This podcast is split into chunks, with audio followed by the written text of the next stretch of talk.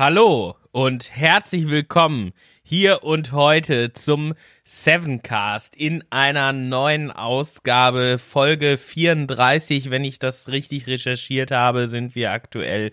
Und auch diese Woche unterhalte ich mich hier natürlich nicht alleine über IT-Sicherheit und führe einen Monolog, obwohl das vielleicht auch hörenswert wäre, ähm, sondern ich bin hier heute zusammen mit dem Chris und dem Moritz. Hallo.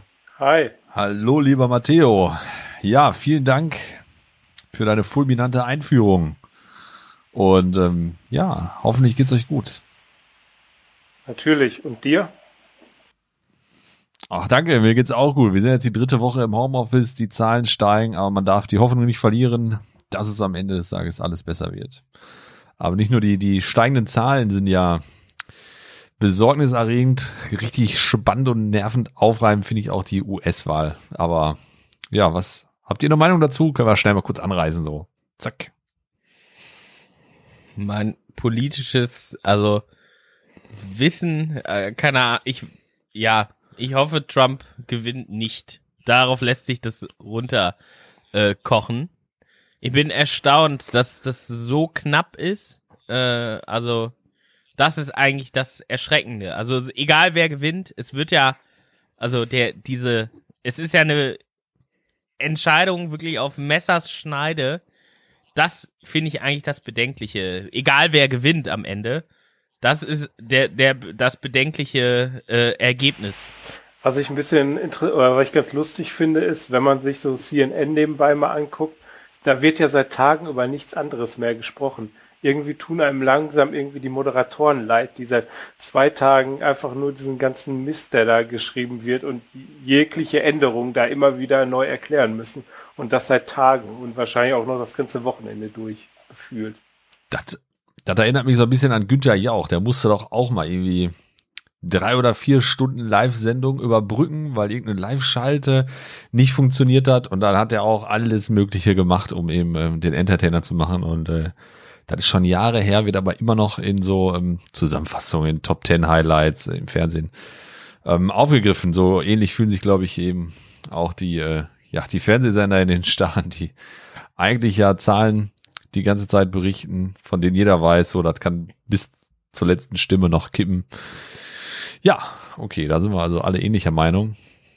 Ich gibt's da immer noch den Key Race Alert? Also ich habe ich habe gerade CNN den Livestream aufgemacht im äh, im Hintergrund, natürlich ohne das Gespräch aus den aus den Ohren zu verlieren, aber gibt's äh, meine Frage ist, gibt's immer noch Key Race Alert? Das hat mich am ich habe am wann war das am Mittwoch wurde gew war gewählt und da gab es dann morgens früh, ich konnte eh nicht so gut schlafen, da bin ich irgendwie um 5 Uhr morgens wach geworden und dann habe ich, äh, habe ich kurz meine Pflichten erfüllt, die ich morgens so zu erfüllen habe und dann war ich irgendwie ab halb sechs oder viertel vor sechs saß ich dann hier am Rechner und habe CNN geguckt und immer kam Key Race Alert und der Key Race Alert war immer eigentlich gar kein richtiger Alarm, aber das gibt's, glaube ich, nicht mehr. Zumindest habe ich es jetzt lange nicht gesehen hier bei dem Stream. Ist das dann, wenn hier ein Start an den anderen ging, oder? Was, was sagt er aus? Ja, ich glaube, wenn irgendwo irgendwas gerade vielleicht entschieden wurde oder auch nicht. Also, genau. Ich, ich bin auch, ich bin einfach erstaunt, dass es immer noch offen ist. Also, und was ja auch auffällt, ist diese, dieser, dieser krasse Unterschied zwischen Stadt und Land. Also dass auf dem Land ja wirklich in der Regel ähm, stark äh, republikanisch gewählt wird und in den Städten aber sehr, sehr arg demokratisch. Also dass man da diese, diese Stadt-Land-Grenze auch nochmal irgendwie sieht. Das ist auf jeden Fall relativ interessant daran zu sehen. Aber ich glaube, das ist, wenn man sich hier mal die Wahlergebnisse genauer angucken würde, würde man wahrscheinlich auch starke Tendenzen zwischen den großen Städten und den ländlichen Gegenden merken. Also ich glaube, das ist wahrscheinlich sogar ganz normal. Ja, betrifft aber die ganze Welt, denn überall wird davon berichtet, alle reden immer davon. Und wenn ich mein Smartphone entsperre, habe ich da, seit es denn möglich ist, ein Widget auf meinem Startbildschirm und da dreht sich auch im Augenblick alles um die Wahl. Ja, bleibt abzuwarten. Vielleicht äh, ist ja schon ein Ergebnis veröffentlicht. Wenn die Menschen diesen Podcast hören, dann äh, seid ihr auf jeden Fall, sind wir auf jeden Fall schlauer als jetzt. Wir wollen aber nicht nur über die US-Wahl sprechen, wir haben auch andere spannende, relevante und interessante Themen in unserem Rucksack. Und vielleicht auch Themen, von denen wir ein bisschen mehr Ahnung haben als jetzt von der US-Wahl, wo wir eher so ein bisschen Wissen wiedercoin können. Ich glaube, hier können wir eher mit Expertise glänzen. Oder wie sieht es beim ersten Thema bei dir aus, Chris? Ja, wie sieht's da aus? USB-Sticks. Ich äh, muss sagen, ich habe eine ganze Zeit lang habe ich so, ich habe ich hab so ein Etui für USB-Sticks. Da sind fünf Plätze, da sind immer USB-Sticks drin, die bleiben da auch drin, gehen nicht verloren. Also ein Teil des Blogbeitrages stimmt nicht ganz, nämlich dass USB-Sticks gerne mal verloren gehen. Ähm, aber ich habe auch noch nie einen USB-Stick gebraucht verkauft. Ihr? Hattest du, ich habe ich hab eine kurze Zwischenfrage. Hattest du früher in der Schule, warst du da auch so ordnungsliebend? Hattest du so eine, hast du so richtig deine Stifte so im, in der, im Federmäppchen da sortiert und so? Nee, da habe ich so einen Schlamper. Also habe ich im Schreibtisch immer noch. Also habe ich, äh, da sind immer noch meine Stifte drin. Aber ich hatte viel, also der war groß. Das war nicht nur so ein, das war nicht nur so, ähm, nicht wie so ein, eine größere Rolle war das schon. Da passen schon einige Stifte rein, weil äh, man ist ja dann schon prepared auf jede Situation. Die hätte ich sonst so in die Pferdemädchenwelt äh, verordnet oder Pferdejungenwelt. Die hatten gefühlt immer diese diese, diese Federmäppchen nach der dritten Klasse oder da so. Da lasse ich mich Aber nicht ich froh, dass du da einen Schlamper hattest. Aber wo Pferd? Können wir ja gerne mal, wenn die Pandemie wieder ein bisschen zurück ist, gerne mal uns zusammentreffen und über Pferde sprechen. Und äh, ja, da gibt's natürlich hier einen leckeren Pferdemetzger, aber das ist auch wieder ein anderes Thema. Ja. Wie ist es bei euch? Mit den USB-Sticks? Nein. USB-Sticks. Wie habt ihr die sortiert? Habt ihr welche? Kauft ihr regelmäßig welche? Achtet ihr darauf, ob schnell, langsam, ob groß, klein? Was ist, wie, welche habt ihr am liebsten? Also ich glaube, ich kaufe die äh, regelmäßig, weil ich die irgendwie immer wieder verliere. Deswegen speichere ich aber auch quasi keine Daten darauf, die irgendwie auch nur ansatzweise wichtig sind, weil die landen regelmäßig irgendwo und ich finde sie nie wieder. Und an meiner Frage hat man ja auch schon gemerkt, ich habe versucht, dich jetzt so ein bisschen in der Ecke zu stellen, äh, weil es bei mir tatsächlich ähnlich ist. Also ich äh, habe auch gar keine Ordnung, was meine USB-Sticks angeht. Ich habe immer irgendwo vielleicht irgendwie einen. Ja, aber das war's. Äh, das war's dann auch. Ich achte auf nichts. Also ich wüsste auch nicht, worauf ich achten sollte, außer auf Speicherplatz. Aber das ist ja auch eigentlich egal. Also die Sachen, die ich auf dem USB-Stick so habe, die passen auf jeden USB-Stick, den man mittlerweile, glaube ich, kaufen kann. Äh, deswegen, da bin ich. Das ist mir eigentlich völlig egal, muss ich ehrlich sagen. Die interessante Frage ist aber, wo kaufst du die?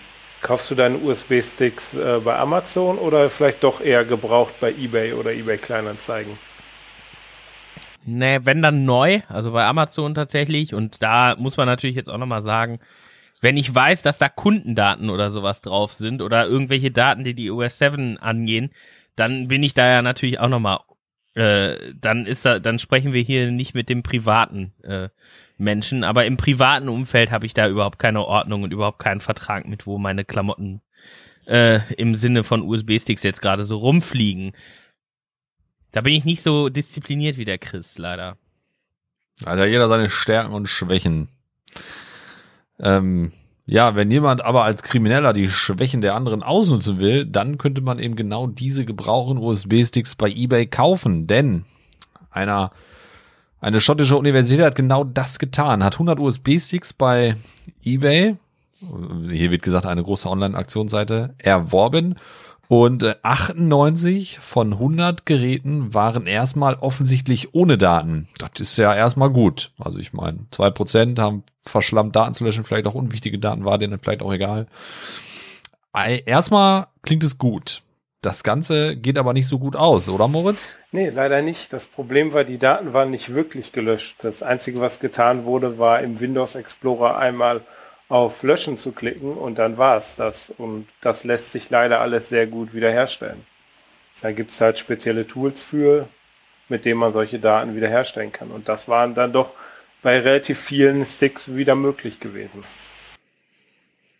Vielleicht macht es da ja kurz Sinn, darüber zu erzählen, wie so ein Speicher funktioniert. Also ich finde immer, das kann man ganz gut vergleichen mit einem Lager. Also man hat viele Regale und in diese Regale werden eben Daten abgelegt und äh, wo welche Daten liegen, das kommt eben auf ein, auf ein Inhaltsverzeichnis. Und wenn man die Daten eben einfach löscht im, im Internet, also jetzt am Computer, ob jetzt unter Windows oder unter Mac aus, spielt ja keine Rolle, dann wird nur das Inhaltsverzeichnis gelöscht. Die Daten liegen aber noch in den Regalen. Und das ist so das Problem. So als Krimineller kann man jetzt dahergehen und Tools benutzen, um eben die Regale durchzugehen, um das Inhaltsverzeichnis nachzubauen, um eben auch wieder an die Daten zu kommen. Und das ist das Problem. Habe ich was vergessen, was wichtig ist? Eigentlich nicht. Man könnte vielleicht noch sagen, dass es halt eine Studie aus den USA war, also nicht aus Deutschland, aber dass das hier in Deutschland genauso funktioniert. 2016 hat Heise, also der Heise Verlag, das äh, auch schon mal gemacht. Die haben damals aber eher ge gebrauchte Festplatten gekauft und geguckt, was auf denen noch so drauf war und haben da halt auch äh, alles Mögliche gefunden, weil die Leute die Daten nicht richtig gelöscht haben. Haben sie Test damals Testamente gefunden, private Fotos, Lagepläne und alles an persönlichen Daten, was man sich nur so vorstellen kann. Gab es da nicht mehr auch mal diese, diesen Artikel, dass irgendwer bei eBay so alte Bundeswehrrechner oder sowas gekauft hat und da auch lauter Dokumente noch drauf waren. Also gab es da nicht auch mal irgendwie jetzt vor kurzem so einen Fall, ich glaube letztes Jahr? Ich meine auch.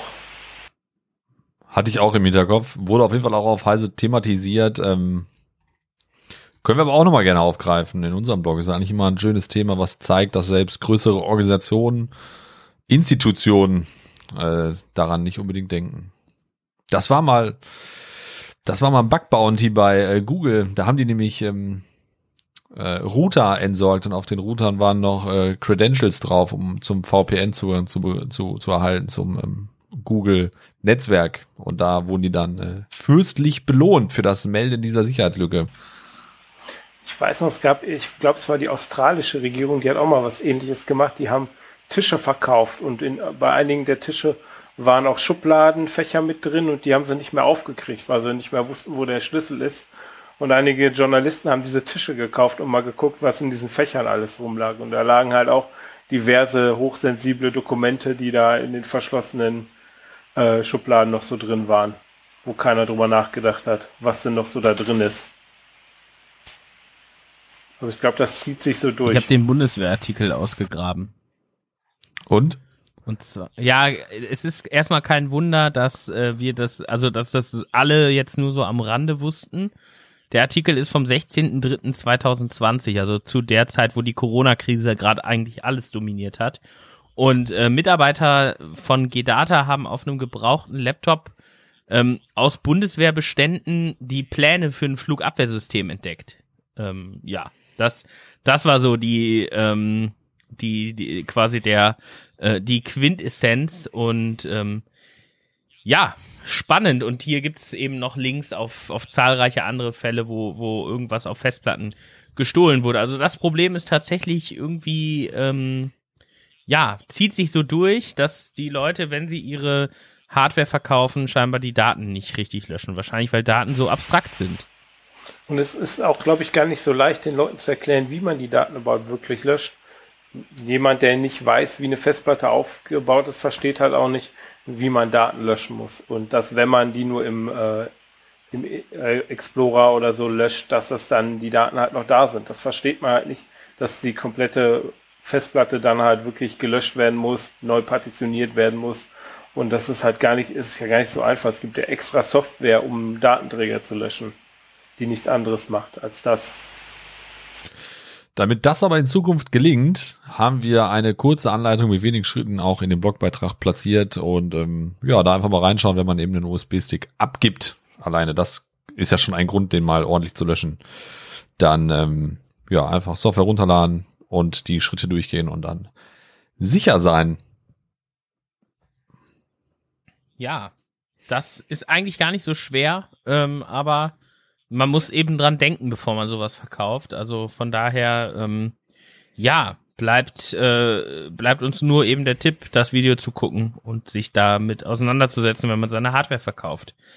Was haben wir noch diese Woche erlebt? Wir haben erlebt, ähm, ja, dass im Endeffekt immer mehr Leute jetzt auch bei dem zweiten Lockdown versuchen, auf diese Betrügerwelle aufzuspringen.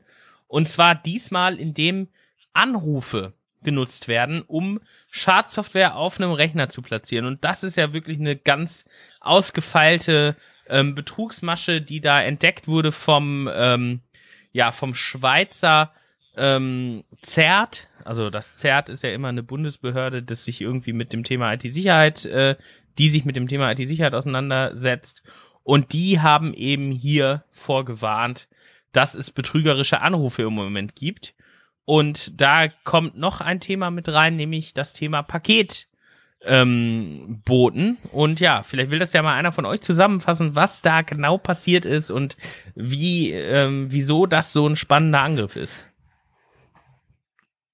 Ah, der Angriff, der ist besonders dahingehend spannend, weil man hat ja hier viele Faktoren, die zusammenkommen. Also man hat ja nicht nur den Telefonanruf, sondern die, auch die E-Mail und dann eben die Schadsoftware auf dem Computer. Also hier kommen ja viele Sachen zusammen, und äh, also ich finde, umso komplexer eben so ein Angriff wird, umso schwieriger ist es auch eben diesen Angriff zu durchschauen. So, das haben wir auch bei komplexen Betrugsmaschen auf Unternehmen. Also wenn da halt sieben, acht, neun, zehn Schritte nötig sind für den Angreifer, ja, dann wird's halt, wenn man schon in der Betrugsmasche ist, immer schwieriger, das Ganze aufzudenken. Und das zielt da jetzt auf Privatpersonen auch ab. Also man bekommt einen Anruf, dass eben ein Paket nicht zugestellt werden konnte und ja, kurz nach dem Anruf bekommt man eine E-Mail. In der E-Mail ist ein Link auf eine PDF-Datei und sobald man eben auf diesen Link klickt, wo hingehen, also da will man ja immer die, das Opfer hinbekommen, eben auf Links zu klicken. Dann wird eben ähm, Schadsoftware heruntergeladen und so wird eben das System infiziert. Das finde ich ist schon ein gutes Vorgehen und es ist natürlich auch spannend, welcher Anlass hier von den Anrufern genutzt wird. Ne? Also das ist ja auch immer ein Punkt, weshalb rufen denn die Leute an und es geht natürlich um eine Paketlieferung, die nicht zugestellt werden kann. Und da hat man eine sehr hohe Chance, dass man eben auch auf Menschen trifft, die dann bestellt haben, weil wir wissen ja, in ähm, Deutschland ist eine Studie äh, jetzt auch vor kurzem rausgekommen. Wir haben einen sehr hohen, äh, ein sehr hohes Bestellvolumen in Deutschland hier. Das Problem ist bei dem Angriff natürlich auch, dass er äh, momentan auf Privatpersonen abzielt man ihn aber auch genauso gut auf Unternehmen anwenden kann. Gerade auf Mitarbeiter, die gerade im Homeoffice sind, die nicht mal eben schnell einen Kollegen fragen können, was er denn dazu meint. Das ist natürlich dann auch ein Riesenproblem. Auf jeden Fall. Das ist ja, wir haben ja auch schon seit, seit längerem machen wir ja den, den Claim bei unseren Live-Hacking-Shows und bei unseren Awareness-Shows, ähm, dass die Telefonnummer im Endeffekt wichtiger ist als die E-Mail, weil man eben sowas so gut vorbereiten kann. Also die E-Mail ist ja so gut wie öffentlich eigentlich, es ist ja so gut wie unmöglich, eine E-Mail geheim zu halten. Wenn ich dann dazu noch die Telefonnummer habe, dann öffnen sich eben Tür und Tor für solche Angriffe. Und der Chris sagt das ja dann immer so schön, wie viele Verifikationsstufen soll ich denn noch haben, bevor ich irgendwas dann, also Misstrauen ist ja, ist ja gut, aber ich brauche, und dann habe ich Kontrollmechanismen, wenn ich die aber immer wieder dann auch umgehen kann. Irgendwann ist da ja Schluss. Also das machen sich ja hier die Betrüger auch zunutze. Ja, und das macht eben die Betrugsmasche so erfolgreich.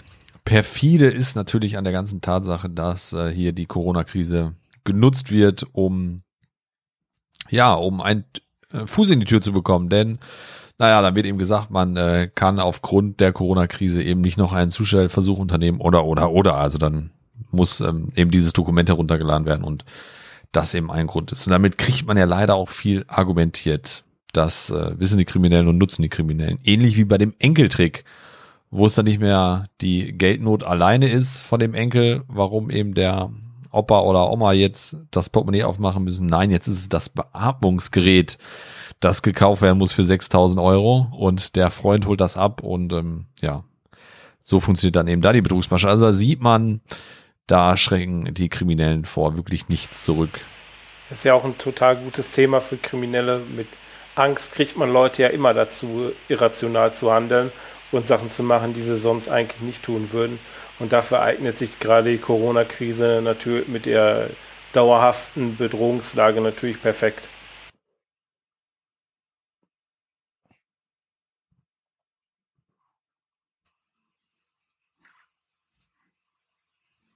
Auf jeden Fall. Also das, da müssen wir, da müssen wir schauen. Das ist ein spannendes Thema und da wird sich sicherlich in den nächsten ähm, ja, Wochen auch noch einiges anderes dazugesellen. Ich meine, wir haben ja eh immer um Weihnachten rum das Thema Fake Shops, das ja ganz äh, ganz groß wird. Also da da die schießen ja wirklich wie Pilze aus dem Boden dann. Und wenn da noch das Thema Anruf hinzukommt, dann ähm, bin ich mal gespannt, was was wir da so ähm, sehen werden. Gut. Apropos sehen. Ähm, man konnte auch jetzt die vergangene Woche einiges Neues sehen und ich habe damit gar nicht gerechnet. Also ich kenne sonst immer von dem ähm, Pi Day, also es gibt ja den, den, ich weiß gar nicht, welcher ist er denn? Es gibt einen, äh, einen Tag, an dem wird immer der neue Raspberry Pi veröffentlicht und jetzt gab es eben auch eine Neuigkeit von der Firma, die eben den Raspberry Pi entwickelt, weiterentwickelt und teilweise auch vertreibt. Und es ähm, gibt ein neues Produkt und zwar den Raspberry Pi in einer Tastatur. Habt ihr das schon gesehen, wie das aussieht?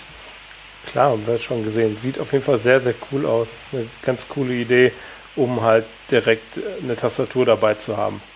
Und es ist im Grunde der Raspberry Pi in einer etwas anderen Form in einem Tastaturgehäuse, so dass man direkt nur noch eine Maus und einen Monitor anschließen muss.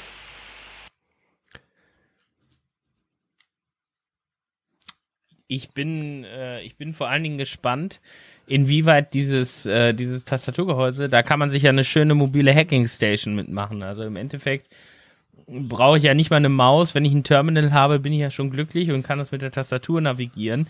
Äh, da bin ich mal gespannt, was sich da so ähm, ja auftut. Es gibt ja auch hier so Projekte wie Warberry Pi, die bekommen natürlich mit so einer Tastatur nochmal einen ganz anderen, da bekomme ich ganz andere Möglichkeiten als Angreifer. Ähm, also ich denke, wir werden auf jeden Fall sowas mal bestellen in der Firma. Also behaupte ich jetzt einfach. Ja, das habe ich auch schon so gedacht. Also äh, auf jeden Fall ein sehr spannendes Spielzeug, aber eben auch ein tolles Werkzeug und also so mittlerweile ist der Raspberry Pi ja wirklich ein fortgeschrittenes Produkt. Also ja ursprünglich gewesen für Entwicklungsländer, um den in den Zugang zu ähm, zum Digitalen zu eröffnen. Aber wenn ich so sehe, die Tastatur mit dem eingebauten Raspberry Pi liegt jetzt ungefähr bei 70 Euro. Ich finde das ein total fairer Preis. Also da kann man eben den Monitor anschließen, Netzwerkkabel, wahrscheinlich sogar WLAN drin, weiß ich jetzt aber nicht genau. Könnte man aber dann über die USB-Ports auch nachrüsten. Und ähm, ja, also für so alltägliche Büroarbeit würde das auch reichen. Und wenn man eh dann schon viel Software in der Cloud hat, dann äh, spricht da nichts gegen, so eine Umgebung zu benutzen, um eben einen sicheren Arbeitsplatz herzustellen für 70 Euro. Also finde ich wirklich unschlagbar. Besonders man muss sich überlegen, da läuft ja Linux drauf. Da braucht man sich eigentlich so gut wie gar keine Sorgen vor irgendwelchen Viren machen. Die werden alle für Windows programmiert. Das heißt, man könnte sogar auf irgendwelche Dateianhänge klicken, ohne groß Sorge davor haben zu müssen. Genau, das war ja auch die Idee bei unserer Healbox. Ich sehe bei dem, bei dem Raspberry Pi sehe ich aber noch einen ganz anderen Nutzungsfall, nämlich Schüler, Schülerinnen und Schüler, die vielleicht aus äh, sozial schwächeren Schichten kommen. Und die können hier eben für 70 Euro plus, wenn sie einen Bildschirm noch dazu kaufen, einen vollwertigen PC bekommen, mit dem sie im Internet surfen können und eben auch Präsentationen und Dokumente bearbeiten können.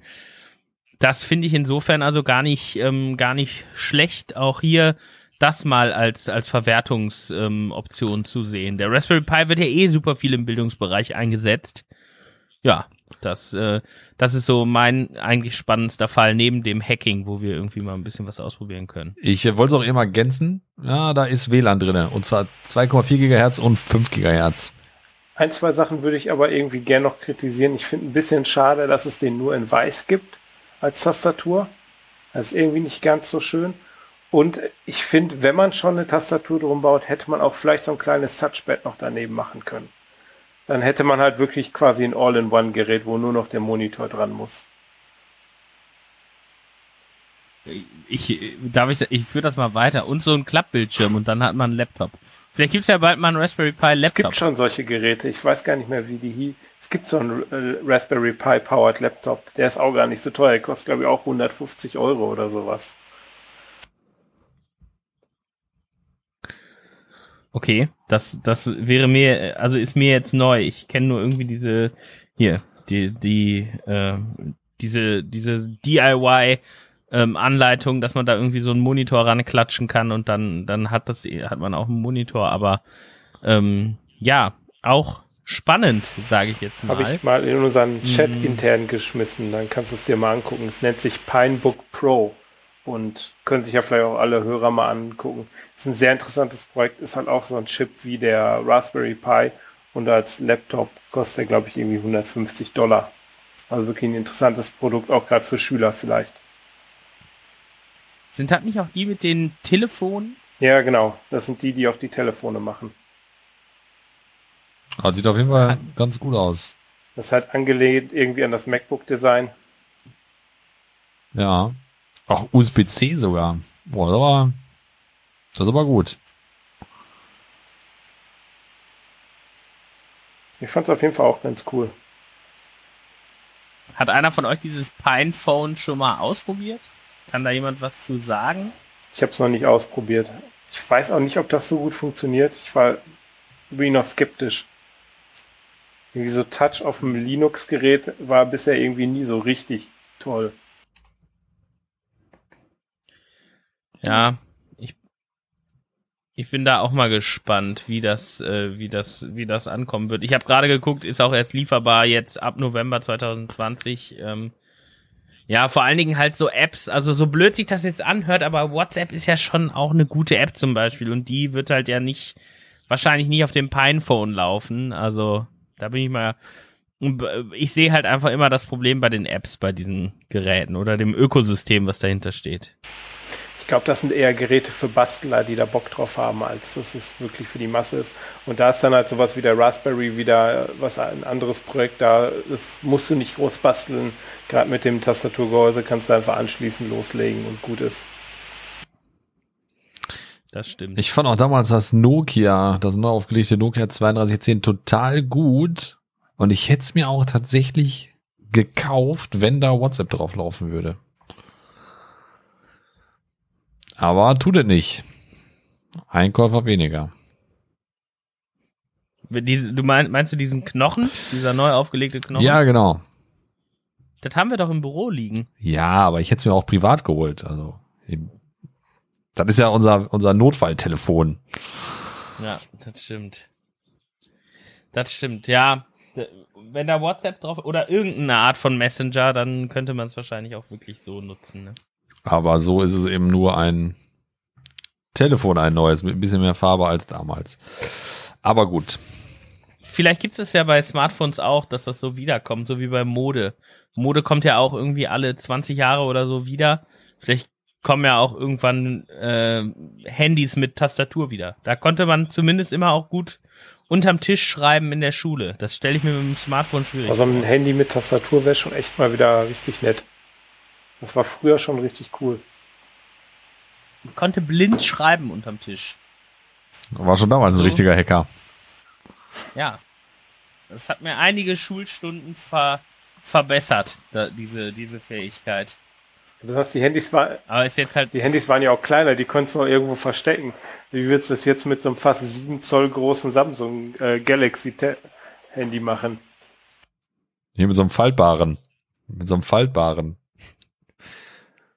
Wie hieß nochmal die Korrektur? Die, die recht, diese äh, Ergänzung T9 oder wie hieß sie? T9. Ah, sehr gut. Habt ihr mit T9 oder ohne T9? Ohne. Ah, du musst ja wissen, was dann kommt, ne? Deswegen, das ist ja, du musst ja dann, wenn du da so am reinhacken bist.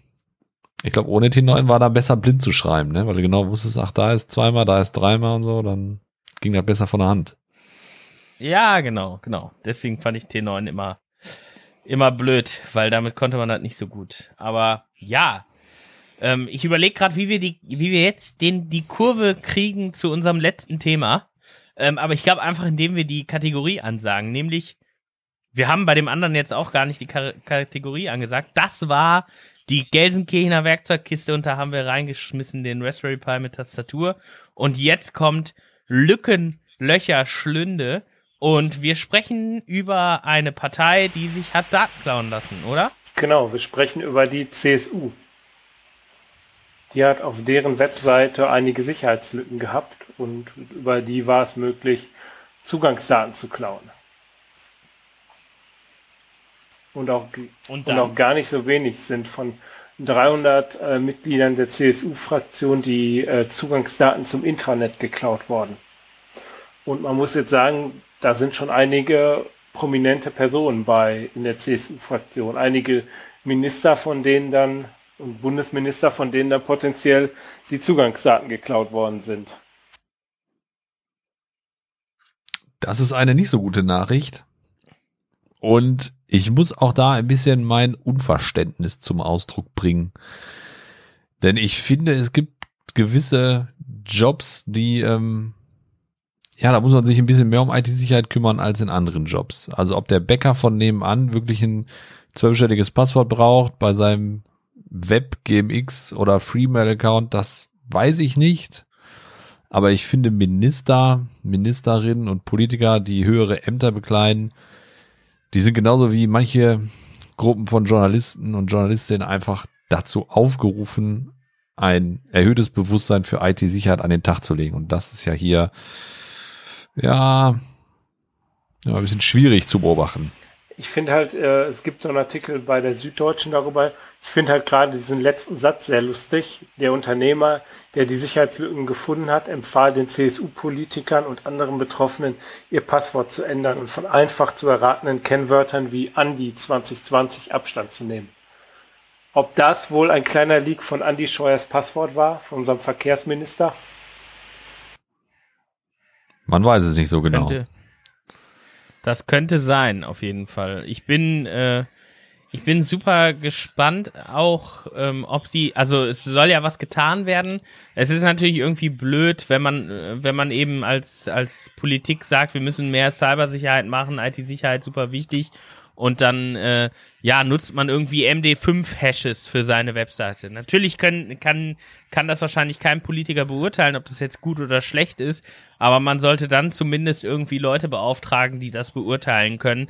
Und ich meine, in dem Fall war es ja auch ein zufälliger Test, ähm, der kostenlos war, also es war ja nicht beauftragt oder sowas, der das hat zutage gefördert. Also man muss sich ja auch einfach überlegen, hätte derjenige, der das gefunden hat, das jetzt nicht gemeldet, ähm, und daraus jetzt irgendwie einen Artikel gemacht, dann hätte das Ganze ja ganz andere Folgen haben können.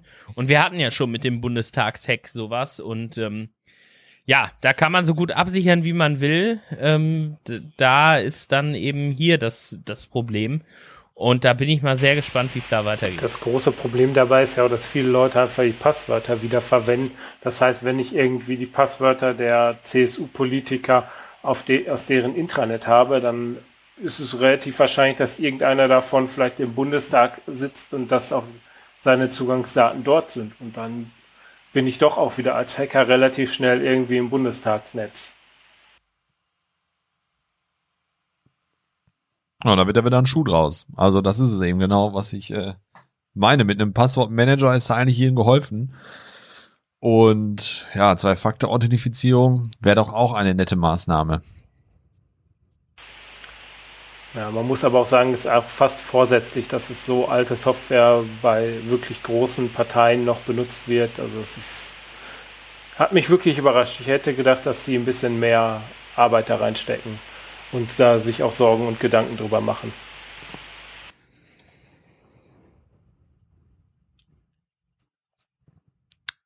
Tja, das ist äh, nicht korrekt. Aber die, äh, was ich gelesen habe, ist, die Bundeswehr will jetzt was tun. Also die Bundeswehr, die ist jetzt auf dem Weg, auch äh, Sicherheitslücken, die gefunden werden, entgegenzunehmen.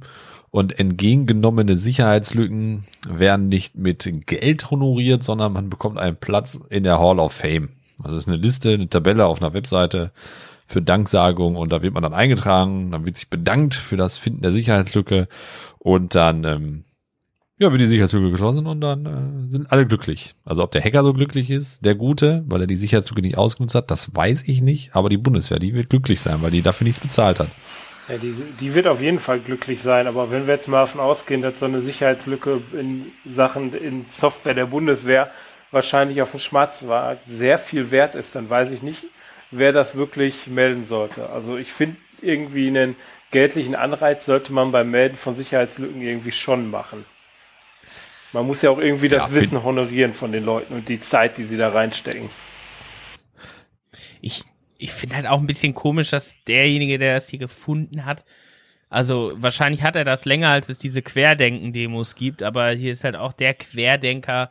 Da weiß ich halt auch nicht, ob das so glücklich ist, wenn, wenn eine etablierte Partei jetzt von jemandem, ja, hier bloßgestellt wird, der irgendwie der Querdenker auf der, auf der Webseite stehen hat. Also natürlich äh, hat der jetzt zumindest auf den ersten Blick nichts mit den Querdenker-Demos so zu tun, aber es hat ja trotzdem ein Geschmäckle, das man, glaube ich, vermeiden kann, oder? Das auf jeden Fall. Ja. Matteo, du warst für eine Sekunde weg. Wir waren gerade schon einen Schritt weiter bei der Bundeswehr, die Sicherheitslücken honoriert, indem sie dich auf eine Tabelle schreiben. Was hältst du denn davon? Ah, äh, gute, gute Frage. Ähm, ist natürlich ein Bug Bounty Programm, ist immer eine gute Sache. Ähm, ja, aber ich weiß jetzt nicht, ob die Bundeswehr nicht genügend Mittel zur Verfügung hätte, um das auch selber zu lösen und nicht auf irgendwie äh, darauf angewiesen ist. Ich weiß ja auch nicht, ist das ein kompensiertes Bug Bounty Programm? Also kriegt man da Geld oder bekommt man Bundeswehr Swag oder was? Also was, was kriege ich davon, außer dass ich da stehe? Du stehst da. Genau, soweit ich sehe, ist es eigentlich kein Bug-Bounty-Programm, weil es fehlt halt die Bounty, die man irgendwie bekommen könnte. Und das finde ich schon irgendwie Also- extrem dreist eigentlich. Also jetzt sogar drei Einträge. Gestern waren es noch zwei. Hm. Ja. Finde ich ein bisschen dünn. Also finde ich auch. Also eine Bundeswehr, eine staatliche Organisation könnte ruhig ein bisschen Geld fließen lassen. Meine Meinung. Ja, oder wenigstens irgendwas anderes aus Dankbarkeit.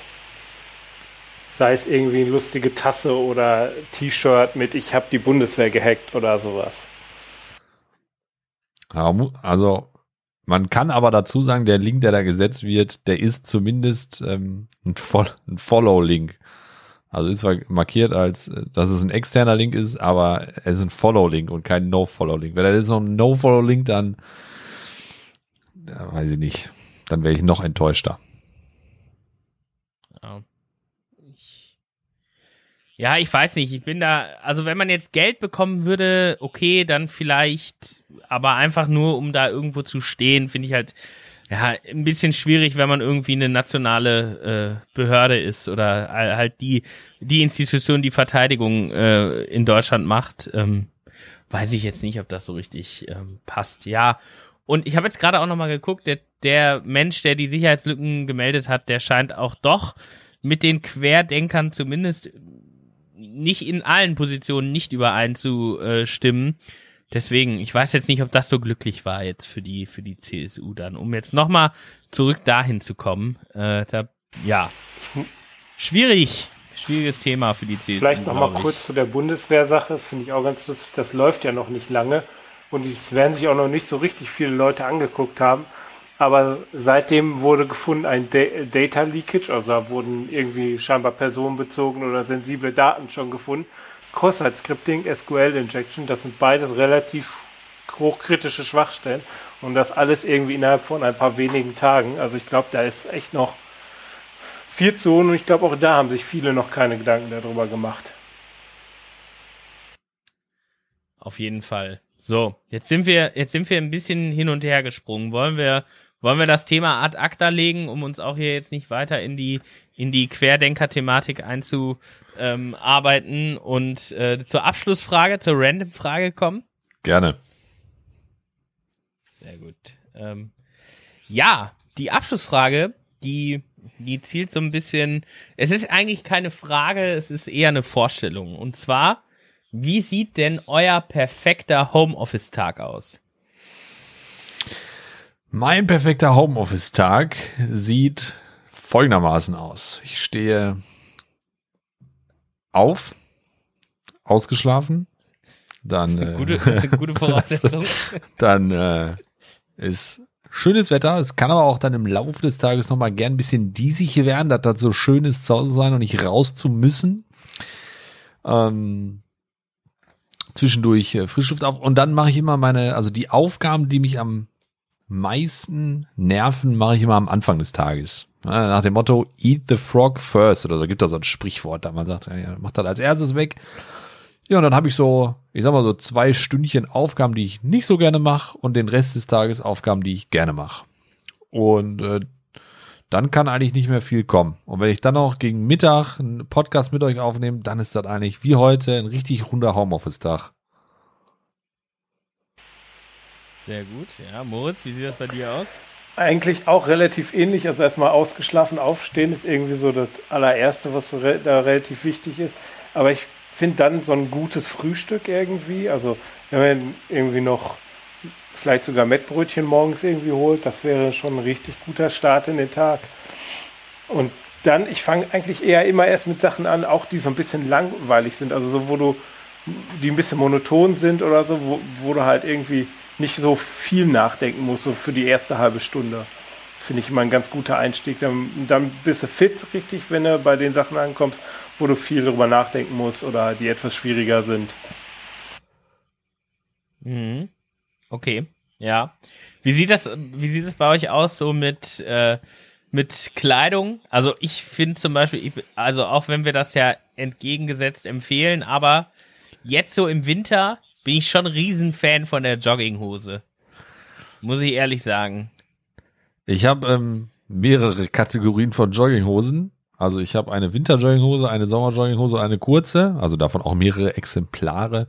Und ich bin äh, auch froh, jetzt so langsam die Winterjogginghose auszupacken. Und da würde mich direkt mal interessieren, wie ist denn euer Jogginghosen-Jeans-Verhältnis? Also wie viele Jogginghosen habt ihr und wie viele Jeans habt ihr? Oder andere Hosen, die man in der Öffentlichkeit ohne weiteres tragen kann?